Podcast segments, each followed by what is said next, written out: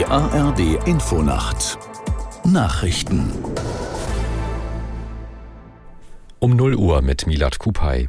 Nach dem Ende der Geiselnahme auf dem Hamburger Flughafen ist der Flugbetrieb wieder angelaufen.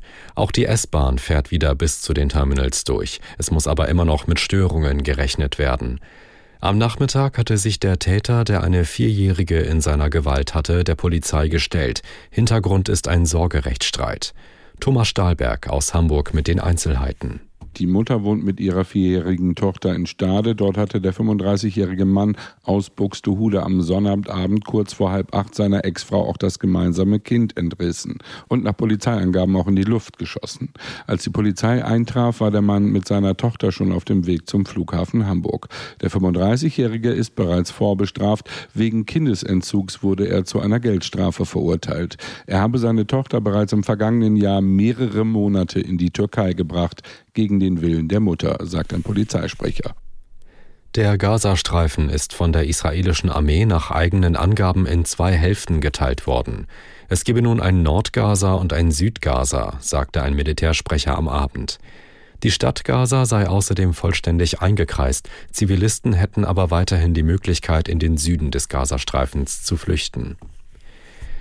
CDU-Chef Merz hat eine strengere Kontrolle muslimischer Verbände in Deutschland gefordert. In der ARD sagte Merz, obwohl viele Probleme schon lange bekannt seien, handele die Bundesregierung nicht.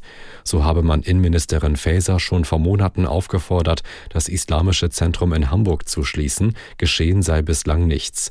Auch der deutsch-türkische Verband DITIB werde nicht ausreichend kontrolliert. In der ersten Fußball-Bundesliga hat der VfB Stuttgart in Heidenheim verloren.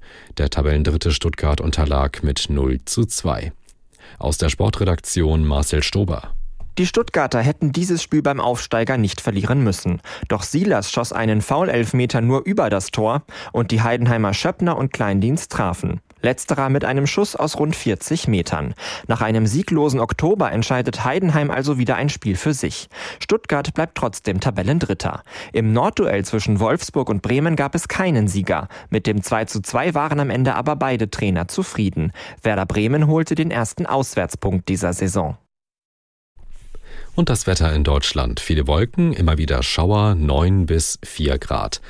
Tagsüber ist es oft grau, zwischendurch gibt es auch mal Schauer, vor allem im Osten und Süden scheint dann auch mal die Sonne durch bei 11 bis 14 Grad. Am Dienstag gibt es Wolken, etwas Sonne und zwischendurch auch Regen bei 11 bis 13 Grad.